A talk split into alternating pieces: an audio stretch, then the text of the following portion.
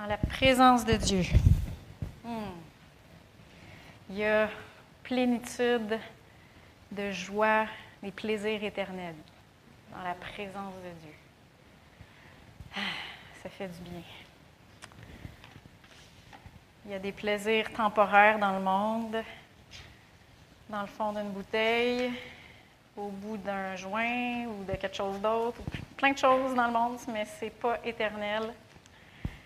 Ce n'est pas, pas une plénitude, mais dans la présence de Dieu. Amen. On va encore juste pencher nos têtes, on va prier ensemble. Seigneur Dieu, merci de nous honorer de ta présence. Merci parce que tu es ici parmi nous. Merci parce que oui, il y a plénitude de joie, des plaisirs éternels devant ta face. Merci de nous rassasier, de nous abreuver de ta présence ce matin. Je te demande, Seigneur Dieu, de me donner tes paroles et d'accompagner ta parole par des signes, des miracles et des prodiges.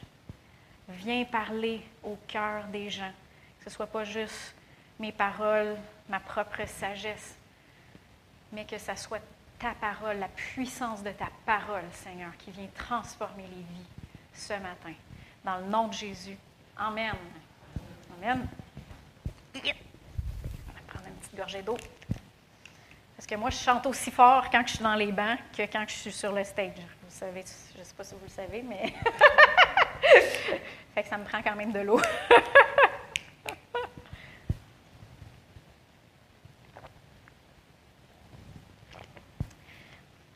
la dernière fois que j'étais avec vous, j'ai commencé une série sur le fruit de l'esprit. Il y en a qui s'en souviennent. Euh, je vous ai posé une question, une question euh, piège. Je vous ai demandé le fruit de l'esprit, est-ce que c'est le fruit de notre esprit humain ou c'est le fruit du Saint-Esprit? Puis là, ben, j'ai eu des différentes euh, réponses. Et on a dit que, en fait, le fruit de l'esprit, c'est le fruit de notre esprit humain, mais qui a été régénéré, recréé, vivifié par le Saint-Esprit. Ça fait cloc-cloc. Hein? On va essayer de. Toujours ça, quand que je porte une petite robe. Fait que la dernière fois, on a vu que la première, la première façon euh, que le fruit de l'esprit se manifeste, c'est par l'amour. Puis je vais reprendre de la citation avec laquelle j'avais terminé la dernière fois. C'est une citation de Jeremy Pearson. Il dit, quand tu comprends l'amour de Dieu pour toi, tu comprends qu'il n'y a rien que Dieu ne peut pas faire pour toi. Et quand tu comprends l'amour de Dieu pour les autres, tu comprends qu'il n'y a rien que Dieu ne peut pas faire pour les autres à travers de toi. Et c'est tellement important de méditer sur l'amour de Dieu. Ce qui est merveilleux, c'est que, puis ça, j'en ai pas parlé la dernière fois, mais dans 1 Jean 4, 18, dans la première partie du verset, dans la Bible du Sommeur, ça dit Dans l'amour, il n'y a pas de place pour la crainte. Parce que l'amour parvenu à une pleine maturité chasse toute crainte. Fait s'il y a des craintes pour l'avenir qui vous tourmentent, méditez plutôt sur l'amour de Dieu pour vous. Parce que l'amour, ça chasse, ça bannit la peur.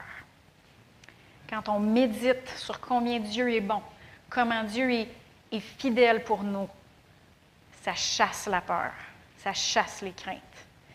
Il va falloir être ferme. Seigneur, tu as fait ça pour moi, tu as fait ça pour moi, dans ton amour, tu as dit ça, tu as dit ça dans ta parole, mais je crois que tu vas le faire encore. Je crois que tu m'aimes assez tu m'as assez aimé pour envoyer ton fils, pour mourir pour moi. Ben, tu m'aimes assez pour intervenir dans ma situation présentement. Il faut croire en son amour plutôt que croire dans nos craintes. Parce que la foi, c'est la façon de recevoir de son amour. C'est la façon de recevoir de sa grâce. Mais la crainte ou la peur, c'est de la foi corrompue ou de la foi tordue. Et la peur, c'est la façon de recevoir ce que le diable a pour toi. C'est la façon de recevoir ce que le diable veut pour vous. Il faut faire attention. En quoi est-ce que tu as foi? En l'amour de Dieu ou tu as de la crainte qui est de la foi tordue? Dans ce que le diable veut faire? Fait que ça, c'est juste mon introduction. Je fais une petite révision de la semaine passée. Puis en fait, je crois qu'on va en parler encore de, ces sujets-là parce que dans le fond, quand on parle du fruit de l'esprit, on parle de un fruit qui se manifeste de toutes sortes de manières. Puis en l'étudiant, bien, on se rend compte qu'ils fonctionnent tous ensemble. La paix, la joie, la, la, la patience, l'amour, ça fonctionne tout ensemble. C'est un fruit. Pour euh, l'étude, ben, on, les divise, mais ça fonctionne tout ensemble. Fait qu'on a vu l'amour. Si vous ne l'avez pas entendu, allez sur la chaîne YouTube de CEP sur le site web, cepgrimby.com. Les enseignements sont même disponibles en podcast. Puis c'est tout gratuit. Pourquoi? Parce qu'on croit dans la puissance de la parole pour changer les vies. Amen. Le prochain, c'est la joie. Fait qu'on va reprendre notre, verset terme qui est dans Galates 5, 22. Mais le fruit de l'esprit, c'est l'amour, joie, paix, patience, bonté, bienveillance, fidélité, douceur et maîtrise de soi. Fait que la joie, c'est une des manifestations du fruit de l'esprit. On pense souvent que la joie, c'est une émotion. Mais là, on voit que c'est, plus qu'une émotion. Ça fait partie du fruit de, de notre esprit qui est régénéré par le Saint-Esprit. Oui, ça va affecter nos émotions. Et oui, ça va affecter aussi nos chimiques, notre chimique dans notre, dans notre cerveau. Mais tout d'abord, c'est le fruit de l'Esprit. Et ça faisait partie de la mission de Jésus-Christ de venir nous donner la joie. On va tourner dans Ésaïe 61. On va commencer au verset 1, puis on va aller jusqu'au verset 3. Dans Ésaïe 61, il prophétise, on appelle ça une prophétie messianique. Il prophétise 700 ans d'avance ce que Jésus était pour accomplir 700 ans plus tard. C'est une prophétie messianique concernant Jésus-Christ. L'Esprit du Seigneur, l'Éternel, est sur moi. Il m'a envoyé pour porter de bonnes nouvelles à ceux qui sont humiliés. Certaines traductions disent aux pauvres. Pour passer ceux qui ont le cœur brisé. Pour proclamer aux captifs leur libération et aux prisonniers leur élargissement pour proclamer une année favorable de la part de l'Éternel et un jour de vengeance de notre Dieu. S'il y en a qui ont été victimes de certaines choses, c'est Dieu notre vengeur. Hein, c'est lui qui va nous défendre, c'est lui notre justice. Pour consoler tous ceux qui sont dans le deuil, pour accorder à ceux de Sion qui sont dans le deuil, pour leur donner de la splendeur au lieu de cendre, une huile de joie au lieu du deuil, un vêtement de louange au lieu d'un esprit abattu, afin qu'on les appelle térébintes de la justice, plantation de l'Éternel pour servir à sa splendeur. Si vous avez reçu Jésus, il vous a donné sa joie. C'est dans votre esprit. Et là, sa joie. Puis le dernier verset, euh, la dernière partie du, verset 3, c'est euh, le verset qu'on avait à cœur pour décrire notre assemblée locale de la chapelle évangélique Pentecôte. Dans la Bible sommaire, ça dit afin qu'on les appelle les chaînes de justice, les plantations de l'Éternel qui, manifestent sa splendeur.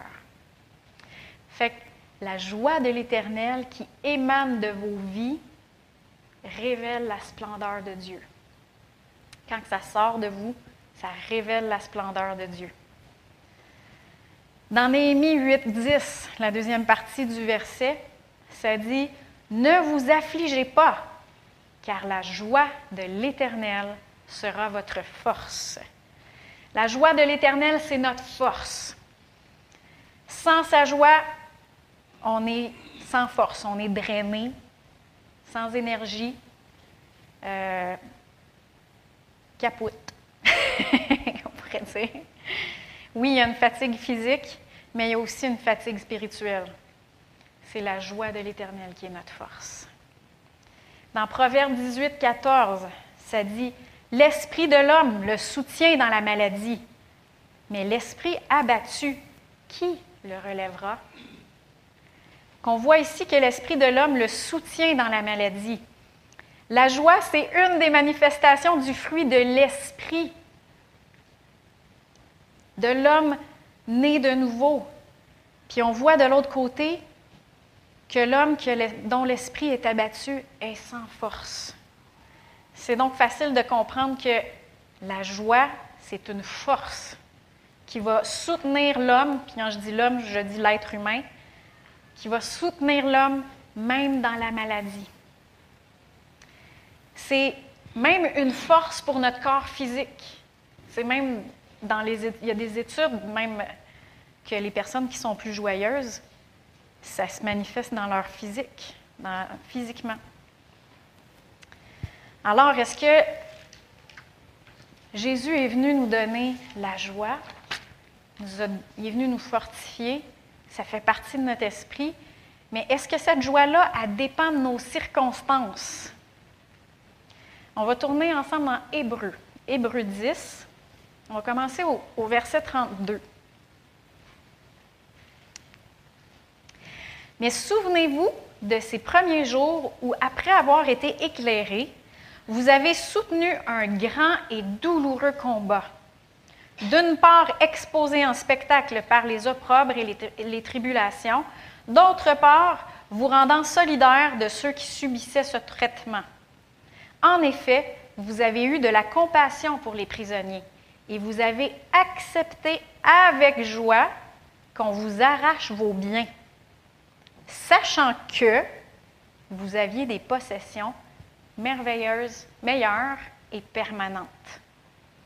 Ici, les chrétiens se faisaient arracher leurs biens à cause de leur témoignage de Jésus ou à cause qu'ils étaient solidaires de d'autres témoins de Jésus qui, qui étaient persécutés. Donc ici, ils étaient persécutés je ne dis pas ici qu'il faut accepter la pauvreté comme venant avec joie, comme venant de Dieu. Ce n'est pas ça que je dis. Dieu se révèle dans la parole maintes et maintes fois comme notre pourvoyeur. Non. Ici, les chrétiens ils ont accepté la persécution avec joie. Même si ce qu'ils vivaient, ce n'était pas le fun. Ce qu'ils vivaient, c'était douloureux. C'était pénible. Mais ils sont restés dans la joie, sachant que c'est super important qu'est-ce qu'on considère. Sachant qu'ils avaient des possessions meilleures et permanentes en Dieu. Ils étaient capables de rester dans la joie, sachant que, à cause de ce qu'ils considéraient et ce qu'ils savaient. Dans Jacques 1, on va tourner dans Jacques 1, on va lire le verset 2. Ça dit, mes frères, considérez comme un sujet de joie complète les diverses épreuves que vous pouvez rencontrer. Aïe, aïe, aïe. Sachant que, encore une fois, sachant que la mise à l'épreuve de votre foi produit la patience. Ici, il ne parle pas nécessairement des persécutions. Euh, ils parlent, ils disent de, euh, Jacques, il dit de considérer comme une joie complète. Puis, tu sais, il aurait pu juste dire euh, considère comme un sujet de joie, puis pas mettre le mot complète après. Hein, ça aurait été suffisant, me semble. Mais là, c'est considère comme une joie complète les diverses épreuves que vous passez au travers. Ici, on, il parle des diverses épreuves de la vie, pas nécessairement de la persécution.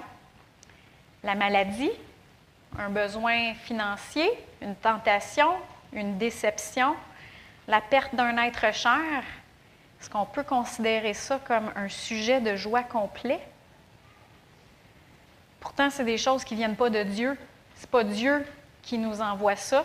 Ça fait partie, euh, depuis que le péché est entré dans le monde, c'est toutes des choses qui arrivent. Ça arrive autant aux chrétiens qu'aux non-chrétiens. C'est des épreuves de la vie.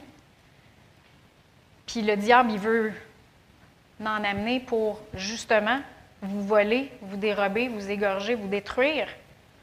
Est-ce qu'on peut considérer ça comme un sujet de joie complet?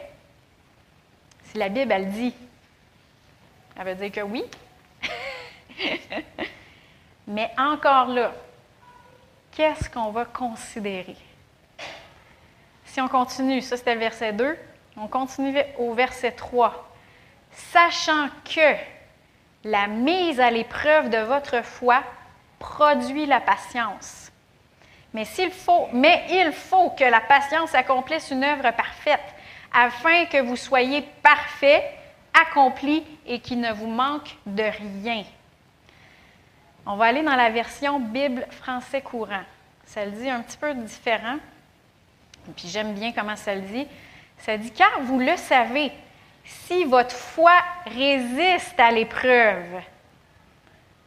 Donc, ce n'est pas à cause de l'épreuve, dans le fond, que vous allez avoir de la patience. Il y en a qui pensent euh, Ou je ne prierai pas que Dieu me donne de la patience, il va m'envoyer des épreuves. C'est pas ça pantoute. si votre foi résiste à l'épreuve, celle-ci produit la persévérance. Et encore là, le mot produit ici, c'est pas comme si on n'en avait pas. Fait que là, on a, on a eu une, épreuve, puis euh, vu que notre foi a résisté, bien là, ça le produit en dedans de nous de la patience. Non. La patience, on l'a lu tantôt dans, dans le fruit de l'esprit, il fait déjà partie du fruit de l'esprit. Fait qu'on l'a déjà, la patience, en dedans de nous. Qu'est-ce que ça veut dire? Si votre foi résiste à l'épreuve, celle-ci produit. Ça, c'est le produire, c'est le mot katergazomai. Je ne sais pas si c'est de même ça se prononce, mais c'est un mot grec. Et ça veut dire accomplir, achever, travailler, façonner.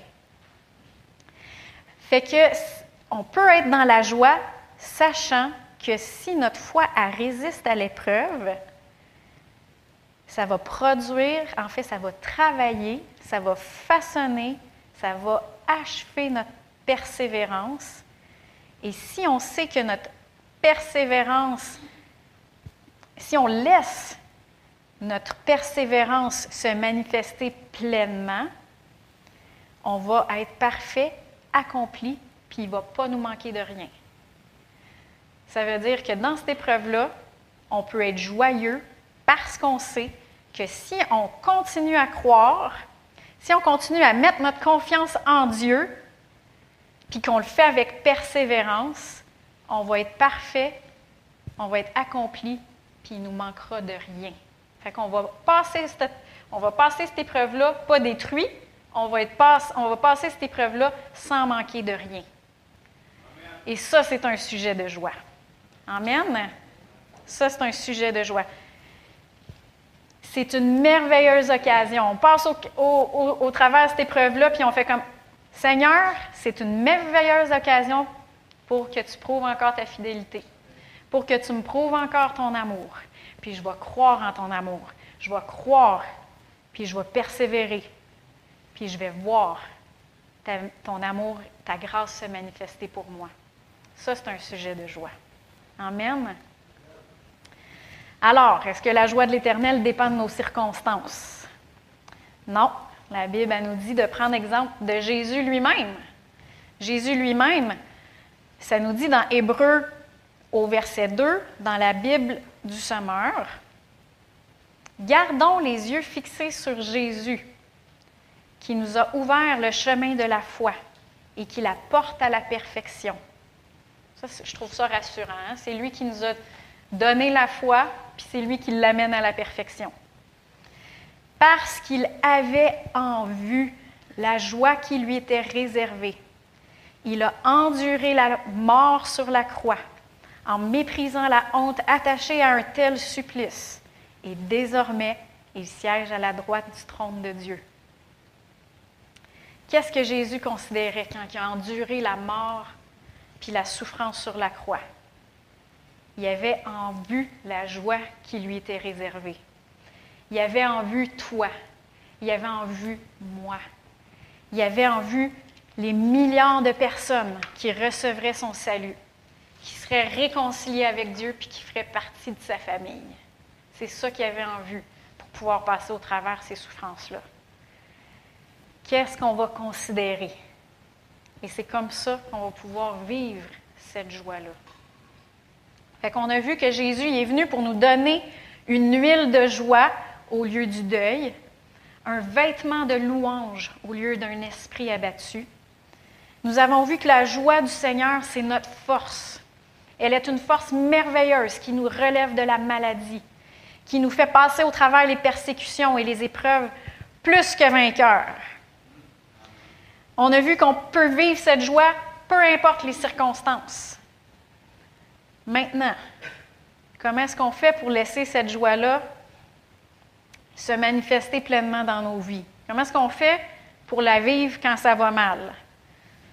Quand les enfants se lèvent la nuit, puis qu'on n'a pas assez dormi, puis qu'il faut qu'on travaille, qu'est-ce qu'on fait quand la vie va super vite, que les enfants se chicanent, puis que... Euh, pensez à toutes les affaires que vous vivez, tout le monde. des fois, c'est pire. Des fois, c'est, comme je dis, c'est une maladie qui perdure, la perte d'un être cher. comment est-ce qu'on fait pour vivre cette joie-là pleinement pendant que ça va mal? On a vu plus tôt dans la lettre aux Hébreux et dans la lettre de Jacques que Jésus et ses disciples sont restés dans la joie malgré les persécutions et malgré les épreuves, sachant que, ou considérant que, ou ayant les yeux sûrs. C'est extrêmement important, c'est quoi qu'on va considérer dans nos vies. Puis je vous dis ça, il y a une raison. Parce que la foi, notre foi, va aller dans la direction où on regarde. Moi, quand je quand je prenais des cours de conduite, je me souviens qu'à un, moment donné, au début, le prof, il a, pris mon, il a pris mon volant parce que je m'en allais dans le fossé. Puis le, le, prof, il m'a dit Tu t'en vas dans le fossé parce que tu regardes dans le fossé. moi, je ne voulais pas aller dans le fossé, fait que je m'en allais dans le fossé. Ah, parce que je regardais dans le fossé. Puis après ça, il m'a appris qu'il ne fallait pas non plus que tu regardes juste au bout du capot de ton auto. Fait il fallait que tu regardes plus loin dans la route parce que c'est là où tu regardes, c'est là que tu t'en vas. Amen? c'est la même chose. C'est un principe qui est spirituel aussi. Tu vas aller dans la direction où tu regardes. Ta foi va aller dans la direction où tu regardes. À quoi est-ce qu'on regarde? Est-ce qu'on regarde à ce qu'on n'a pas? À ce qu'on ne sait pas? On ne sait pas qu'est-ce qui va nous arriver, on ne sait pas tout, on ne comprend pas tout. Pourquoi c'est arrivé à une telle personne? Pourquoi c'est arrivé? Pourquoi ça m'est déjà arrivé à moi? À ce qu'on ne sait pas, à ce qu'on n'est pas capable de faire, à nos incapacités? C'est-tu à ça qu'on regarde? Ou est-ce qu'on regarde à l'amour de Dieu pour nous? À qu'est-ce qu'il nous a déjà donné? Ou à qu'est-ce qu'il nous a donné en Christ? À qu'est-ce qu'il nous a dit dans sa parole? À qui nous sommes? En lui, qu'est-ce qu'on regarde? Parce que, en fait, la Bible a dit qu'il y a de la joie dans la foi. Puis on va tourner, je vais vous montrer ce verset-là. Je trouve que c'est tellement un beau verset. J'ai pris dans 1 Pierre 1, 8, je l'ai pris dans la version Osterval. Je trouvais que ça faisait bien ressortir. Ça dit lequel vous aimez, il parle de Dieu, lequel vous aimez, quoique vous ne l'ayez pas encore vu, en qui vous croyez, quoique vous ne le voyez pas encore, et en croyant, vous vous réjouissez d'une joie ineffable et glorieuse. En croyant, vous vous réjouissez d'une joie ineffable et glorieuse. Il y a de la joie dans la foi. Il y a de la joie dans la foi. Bon, ineffable. Qui sait qui a déjà dit ça dans son vocabulaire dernièrement? ineffable. Ce que tu me dis est ineffable. En fait, dans la Bible du Sommeur, dans la Bible du Sommeur, on va le dire d'une autre manière, mais en plaçant votre confiance en lui sans le voir encore, vous êtes rempli d'une joie glorieuse et inexprimable. Ineffable, ça veut dire inexprimable. Trop grand pour dire avec des mots. C'est ça que ça veut dire. Donc, pour vivre dans la joie, il faut être dans la foi.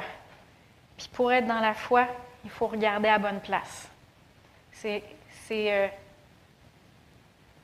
l'un ne va pas sans l'autre. Qu'est-ce que vous allez considérer?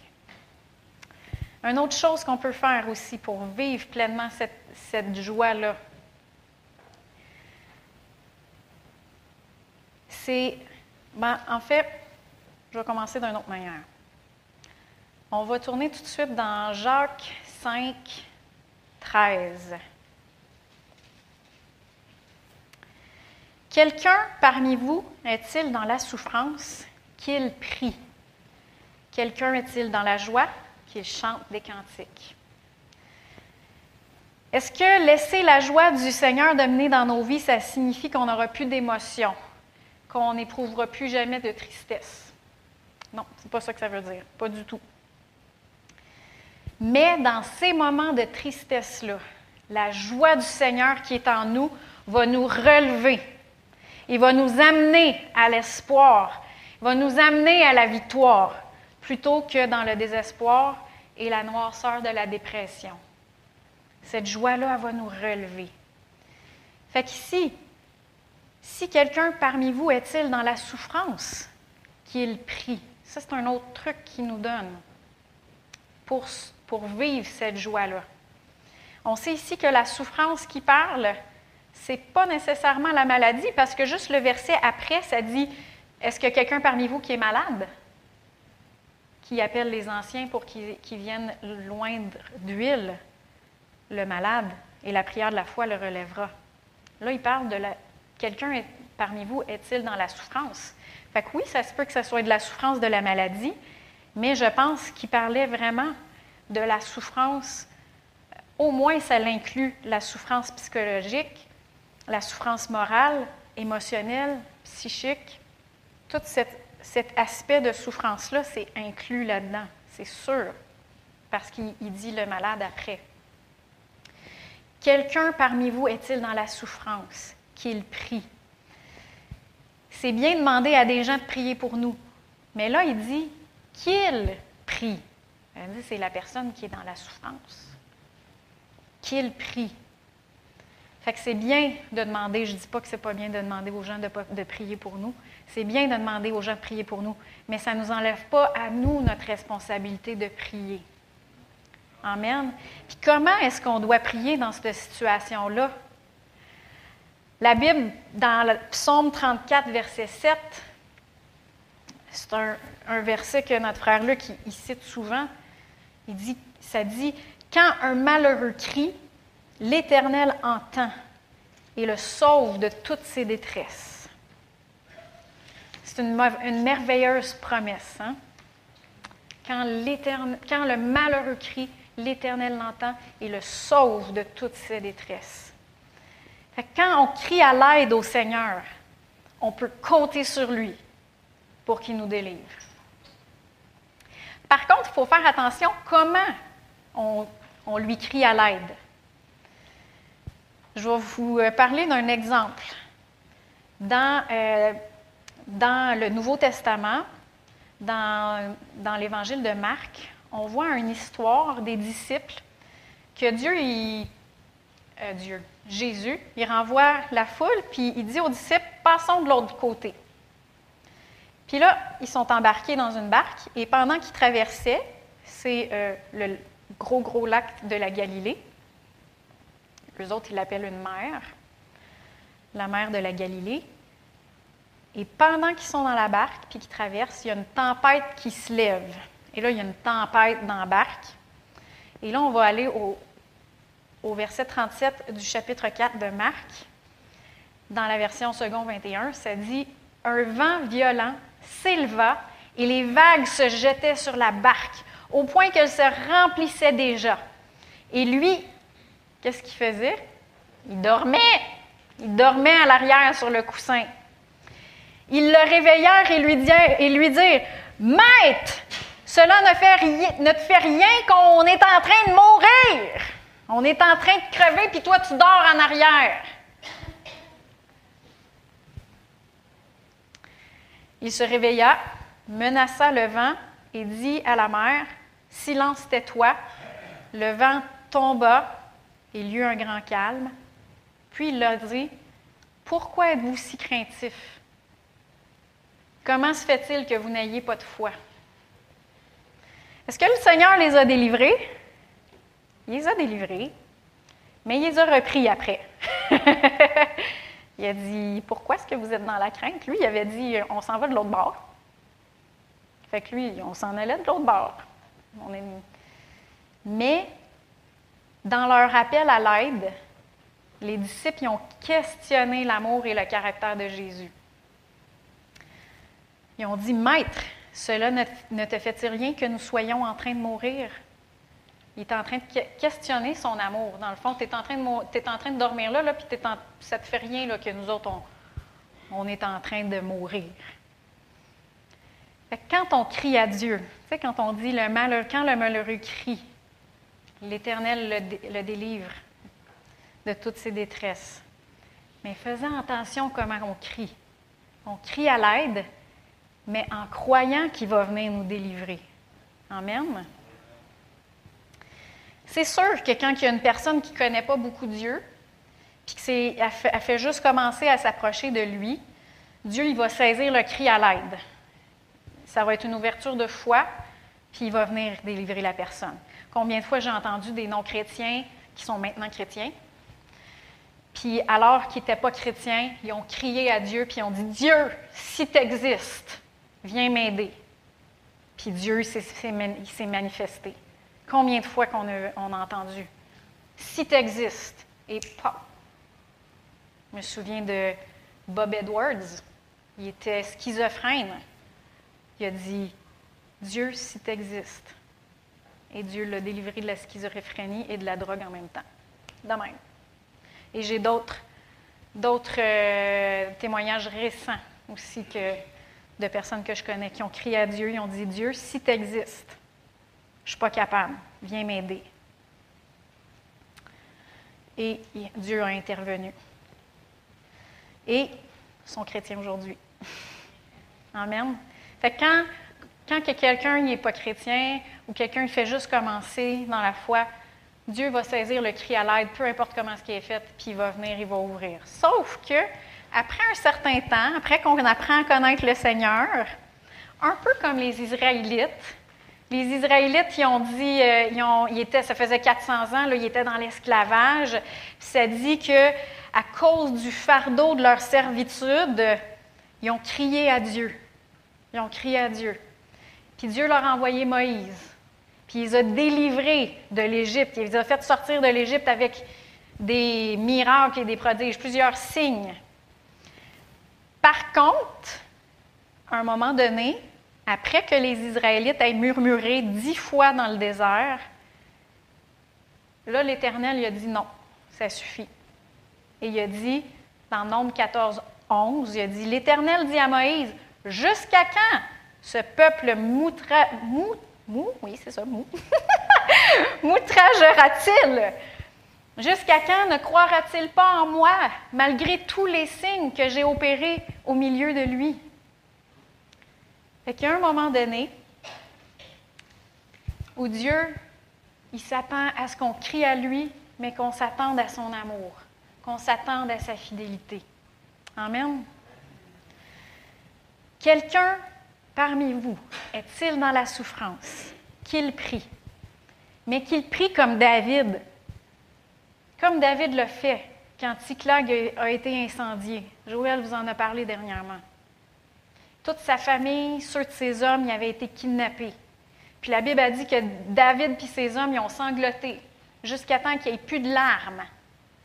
Mais, dans Samuel 30, au verset 6, dans la Bible euh, second 21, ça dit Mais David reprit courage en s'appuyant sur l'Éternel, son Dieu. Dans la Bible du Semeur, ça dit Mais David puisa de nouvelles forces en se confiant en l'Éternel, son Dieu. Quelqu'un parmi vous est-il dans la souffrance? Qu'il prie, qu'il implore l'aide de Dieu, qu'il implore sa miséricorde, mais en se confiant en lui, en se confiant en son amour, en sa parole, en sa fidélité. Et là, on va puiser dans la joie de l'Éternel. On va puiser dans sa joie, on va puiser des nouvelles forces, comme David y a fait. David puisa de nouvelles forces en se confiant dans l'Éternel. Il y a de la joie dans la foi. Amen.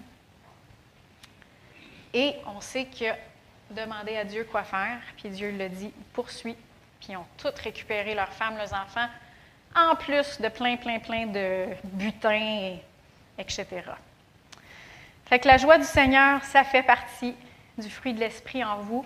Moi, je crois que vous êtes des chaînes de justice. Amen. Vous êtes des chaînes de justice desquelles la joie qui sort de vous révèle la splendeur de Dieu. La joie qui sort de vous sert à sa splendeur. Amen. Peut-être que vous dites que vous ne vivez, pas cette joie-là comme vous aimeriez. Peut-être que vous vous sentez même, pas tout le monde, mais peut-être qu'il y en a ici qui se sentent accablés par la dépression. J'aimerais faire une petite euh, spécification. La dépression, c'est toujours spirituel parce que, à cause du péché qui est dans le monde, pas, je veux dire, comme, comme la maladie, comme les mauvaises herbes. La dépression, ça vient, c'est rentré dans le monde avec le péché. Mais il y a quelques fois que c'est un esprit ou des esprits mauvais qui peuvent accabler une personne. Hein, un esprit de dépression qui peut accabler une personne. Il y a quelquefois des fois aussi que c'est une mauvaise manière de croire, une mauvaise manière de penser. Ça, ça se passe dans le renouvellement de notre intelligence. Puis il y a des fois aussi que c'est physique. Il y a des fois que, comme une maladie, la dépression, ça peut être physique aussi. C'est un débalancement de chimiques, de choses chimiques dans le cerveau. Puis il y a des fois que c'est les trois ensemble. Mais la bonne nouvelle, c'est que Jésus est venu vous libérer. Il est venu pour vous libérer. Amen. Il a payé un grand prix pour que vous soyez libre. Amen. Criez à Dieu avec foi. Il va vous libérer. Plusieurs témoignages. J'en connais des gens qui ont crié à Dieu, ils ont crié à Dieu, ils ne savaient plus quoi faire. Et ils ont senti une oppression s'enlever d'eux. Il y a vraiment une, une délivrance dans l'esprit. Ils ont crié à Dieu, ils ont prié. Il y a une délivrance dans l'esprit. C'est pas non plus mauvais, comme j'ai dit tantôt, de demander de la prière. L'autorité du nom de Jésus, l'onction du Saint-Esprit, ça brise le joug. Vous savez, c'est quoi un joug? C'est des chaînes. C'est ce qu'on mettait sur les bœufs pour traîner euh, la charrue en arrière. Alors, l'onction du Saint-Esprit, ça brise le joug. Le nom de Jésus, ça brise le joug. Si vous avez besoin de prière pour qu'on crie à l'aide avec vous Seigneur, vous pouvez venir nous voir. C'est pas non plus mauvais de consulter de consulter un médecin. un psychiatre, un psychologue. C'est pas mauvais de prendre de la, médication. Je connais quelqu'un qui a pris de la médication pendant quelques années. Puis ça lui a donné la, la capacité de focuser sur les bonnes choses. Pendant ce temps-là, vu qu'elle avait de la médication, ça lui rendait, ça était plus capable de regarder aux bonnes choses, de regarder dans la parole, de changer sa manière de penser, de fortifier son esprit. Puis après quelques années, avec l'accord de son médecin, cette personne-là, elle a entamé le sevrage de sa médication. Elle est complètement libérée depuis plusieurs années de la dépression. Alors, ce n'est pas un ou l'autre. Dieu, il travaille ensemble. Amen. Et surtout, considérez les bonnes choses. Considérez l'amour de Dieu. Considérez les bonnes choses et encouragez-vous dans le Seigneur comme David le fait. Puisez dans la joie du Seigneur. Mais en plaçant votre confiance en lui sans le voir encore, vous êtes rempli d'une joie glorieuse et inexprimable. Amen. C'est ce que j'avais pour vous ce matin. Vous pouvez vous lever.